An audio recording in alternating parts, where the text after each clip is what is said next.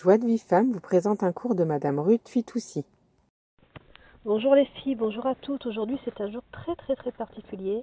C'est la Iloula de Rachel Imenu. C'est un jour qui va amener sur le monde des brachot extraordinaires. Que chacune prie, allume une veilleuse et demande tout ce qu'elle souhaite et surtout la Géoula et Mashiach. On va essayer d'expliquer Bessiata Dishmaya, qu'est-ce que c'était un petit peu en son honneur la vie de Rachel et quelle a été sa, sa mission et comprendre que sa mission, elle va nous, suivre, elle va nous soutenir, elle va nous épauler jusqu'à la venue de Mashiach Bezrat Hashem. Donc on sait que Yaakov a fui son frère Esav, il va passer 14 ans dans la yeshiva de Shem et Ever, et après cela, il va arriver à un puits près de Haran, donc il quitte Eretz Israël, et il va rencontrer des, des bergers qui abreuvent les moutons. Et tout d'un coup, il voit Rachel avec ses moutons et il se met à déplacer une pierre très très lourde qui bloquait l'accès au puits et qui va, euh, soulever presque miraculeusement avec une force surhumaine alors qu'il fallait plusieurs hommes réunis pour pouvoir la, la, déplacer. Donc on voit que dès que Yaakov va voir Rachel, Rachid nous explique qu'il va se qu'il pleure pourquoi il pleure Parce qu'il va en fait venir les mains vides. Il se rappelle que Eliezer, le serviteur d'Abraham, quand il est venu chercher une femme pour son maître Yitzhak, il est venu avec les mains pleines de cadeaux, avec des bijoux, avec toutes sortes de choses pour venir prendre Rivka. Et lui, il arrive les mains vides. Et en plus, il voit par, par prophétie directement qu'il ne sera pas enterré avec Rachel Imenu, avec sa chère femme qu'il va tant aimer pendant toute sa vie et il pleure, il, il a par Kodesh déjà ce qui va se passer. Donc Yaakov arrive chez Lavan, son oncle, et Lavan a deux filles. La grande s'appelle Léa et la cadette s'appelle Rachel. Yaakov tout de suite va aimer Rachel. Il va travailler sept ans pour avoir le droit de l'épouser, pour acquérir le droit de l'épouser.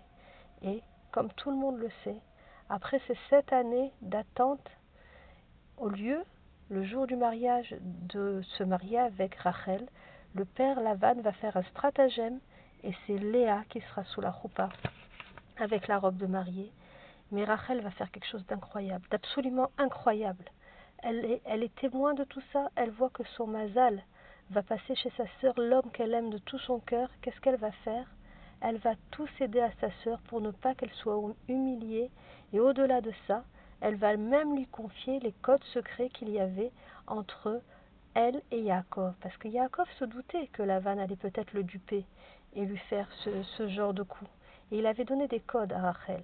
Il lui avait appris en fait ce que c'était Chana. Chana. ce sont les initiales de Chala, Nida, Veadlakat Nerot.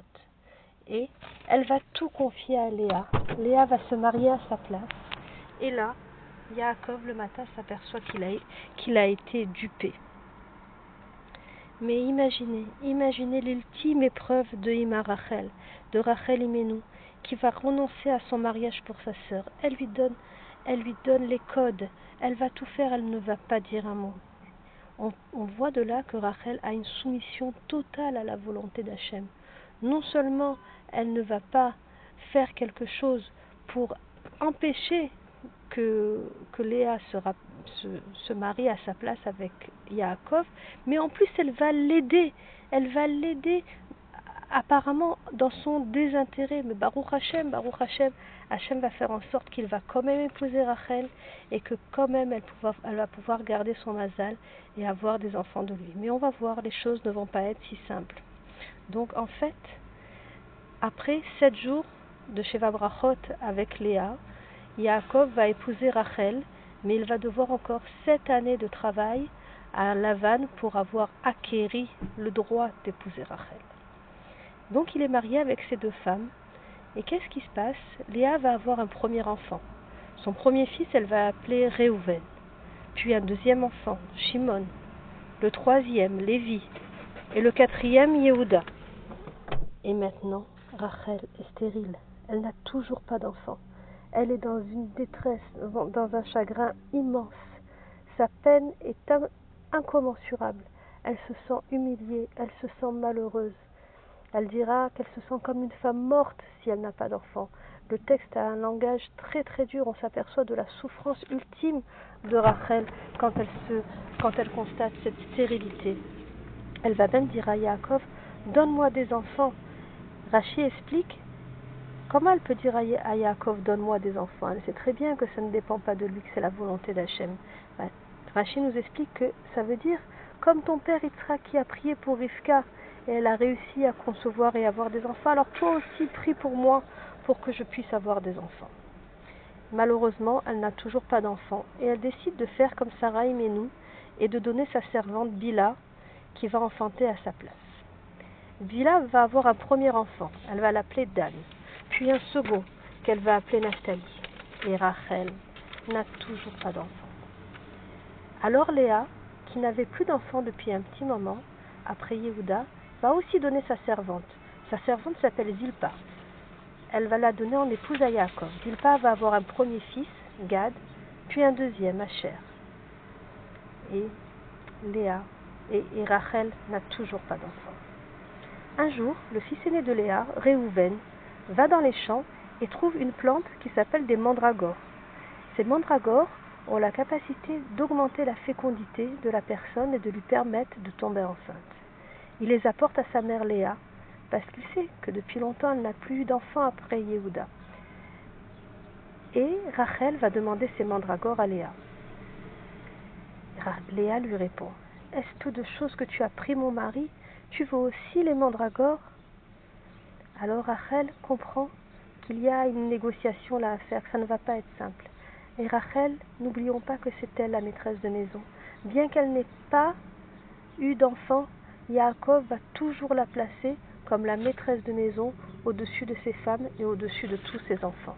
Alors Rachel va lui dire Je te donne le droit de rester là cette nuit avec Yaakov en échange des mandragores. Et c'est ce qui va se passer. Léa va passer la nuit avec Yaakov grâce à l'autorisation de Rachel et elle va enfanter un cinquième fils qu'elle va appeler Issasrar. Puis en Baruch Hashem encore un sixième fils, Zevulun, elle va même avoir un septième enfant, une fille qu'elle va appeler Dina. Et après tous ces événements, imaginez la souffrance de Rachel qui n'a toujours pas d'enfant. Après tous ces événements, le texte nous dit à Kadosh se souvint de Rachel. Elle va enfin avoir son premier fils, Yosef. Après toute cette belle famille, tout le monde est né en dehors des rêves Israël pour le moment, Yaakov retourne en Israël. Il sait que c'est le moment. Il ne doit plus rester chez Lavan. Il négocie son départ avec.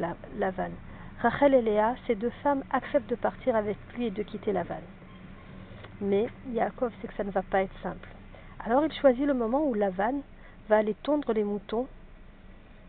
Il va partir quelques jours et Yaakov va prendre tout son campement, ses femmes, ses enfants, et il va partir très loin pour rejoindre Eret Israël. Mais Rachel va faire quelque chose de très particulier. Avant de partir, elle va voler les statuettes de son frère, de son père. Comme vous le savez, Lavan était un grand idolâtre. Il était même un grand sorcier.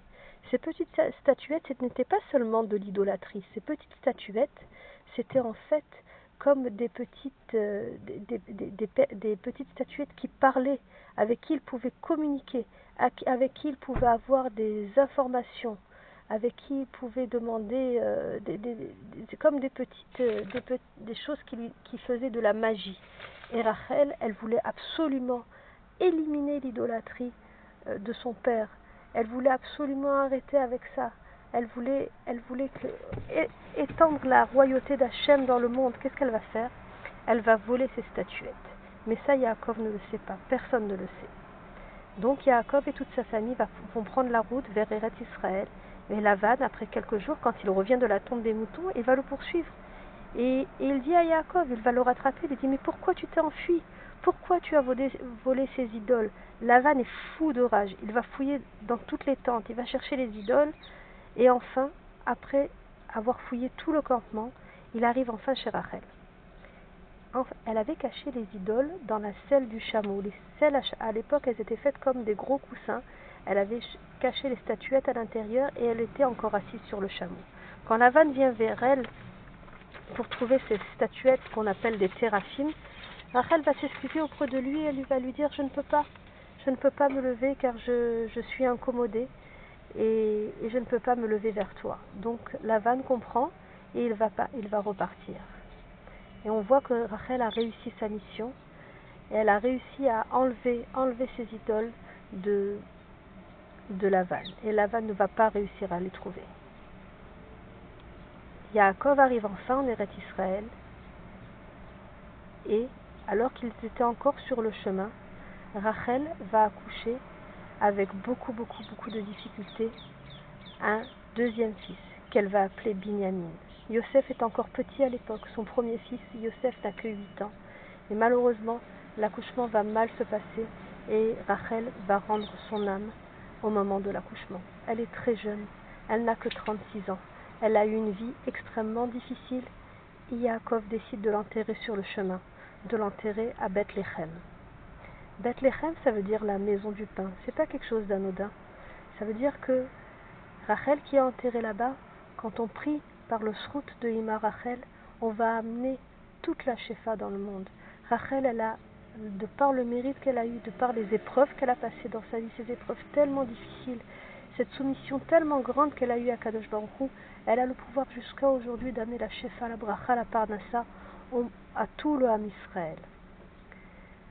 Ce qu'on va pouvoir dire sur cette histoire extraordinaire de Rachel Imenu est tellement triste quelque part, c'est mettre en exergue la soumission complète de Rachel Imenu. Comment elle a pu, au moment, le jour de son mariage, tout céder, tout abandonner, aider sa sœur pour ne pas l'humilier, faire la volonté d'Hachem et accepter le mariage de Léa et Yaakov sans rien dire.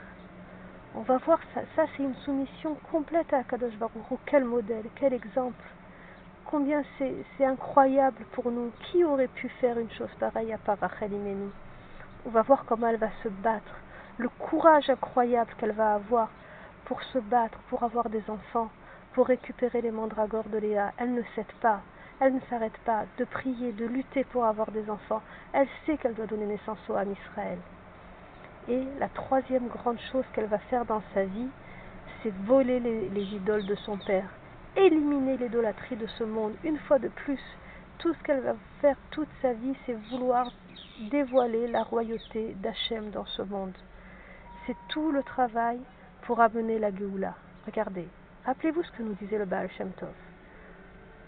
Le, travail d'un juif se décompose en trois parties. La première partie, c'est la soumission, c'est la Arna'a. Quelle est la plus grande soumission au monde que la soumission qu'a eue Rachel au moment où elle a tout cédé pour le mariage de Léa et Yaakov? Deuxième partie que nous explique le Baal Shem Tov qu'un juif doit arriver dans sa Avodat Hashem, c'est la Avdallah. Ça veut dire qu'après s'être soumis à la volonté d'Hachem, il va falloir se différencier, comprendre qu'on est différent des autres, différent des goïms, différent de ce qui nous entoure, et se protéger pour se rapprocher d'Hachem. C'est ce qu'elle va faire, c'est exactement ce que va faire Rachel quand elle va voler les théraphim. Elle va vouloir éliminer l'idolâtrie de ce monde et, séparer le, tout, le, judaïsme, tout ce qu'on va Yaakov, grâce à ses enfants, va pouvoir donner dans le monde avec la naissance du Ham Israël. Elle va pouvoir protéger le Ham Israël en éliminant cette idolâtrie. Et enfin, le Baal Shem Tov nous explique que quand on arrive à accéder à ces deux niveaux-là, après la Arna et la Avdala, on arrive enfin à la Amtaka, c'est-à-dire à la douceur, à l'adoucissement des décrets. Et c'est ce que va faire Rachel. Toute sa vie, elle va être sur le chemin elle va pleurer pour ses enfants, elle va pleurer pour Am Israël, et elle va lutter auprès d'Akadosh Baruchou pour qu'on ait la Géoula, pour qu'on ait le Mashiach, pour qu'on ait la Amtaka absolue, qu'on ait Baruch Hashem le mérite tous de retourner en Eretz Israël, de revenir. Elle est sur le chemin pour accueillir ses enfants. On dit que quand, qu'à la fin des temps, Akadosh Baruchou va peut-être être en colère contre Am Israël, Shalom, parce que si Am Israël ne marche pas dans ses voies, Akadosh Baruch est un, Dieu jaloux. Il va être très, très en colère. La seule qui va pouvoir apaiser Akadosh Baruch et annuler tous les mauvais décrets sur Am Israël et les transformer en bons décrets, c'est Rachel Imenu, qui vient vers Akadosh Baruch et qui lui dit Regarde, moi j'ai tout cédé pour ma sœur. Je n'ai eu aucune jalousie. J'ai tout cédé pour son bonheur. Alors imagine comment le Ham Israël il t'aime. Imagine comment le Ham Israël en vérité il est proche de toi, il veut se rapprocher de toi simplement par l'assimilation, par les tentations. Il s'éloigne, il n'est pas toujours dans tes voies. Pardonne-le, ramène-le, envoie-leur la Géoula. Comme j'ai pardonné, toi aussi pardonne à Israël et envoie-leur Mashiach. Et Bezrat Hashem, vraiment, on prie pour que Ima Rachel, elle déploie tout son mérite auprès d'Akadosh Baruch Aujourd'hui, plus que jamais, on a besoin de la Géoula, on a besoin de Mashiach Berachamim, ben, ben David, et que vraiment son mérite protège tout le Ham Israël. Alors aujourd'hui, si vous ne l'avez pas déjà fait, n'oubliez pas d'allumer une bougie pour Rachel Imenu, de prier de tout votre cœur pour que vous ayez des grandes Yeshuot dans votre vie, la Géoula pratique, la Géoula personnelle et la Géoula de tout le Ham Israël. Mais surtout, allumez aussi une bougie pour Léa. Il n'y a pas de Rachel sans Léa. Léa nous a donné le plus grand nombre de Shevatim. Elle nous a donné la tribu de Lévi et les Kohanim. Elle nous a donné Yehuda qui va être l'ancêtre de Mashiach. Et on ne connaît pas la date de la Iloula de Rachel. Il n'y a pas de Rachel sans Léa. Les deux sont unis pour l'éternité. Et Bezrat Hashem, par leur mérite immense, on va pouvoir très très très très bientôt avoir Mashiach, Berachamim. Amen, Keniratson. Pour recevoir les cours Joie de vie femme, envoyez un message WhatsApp au 00 972 58 704 06 88.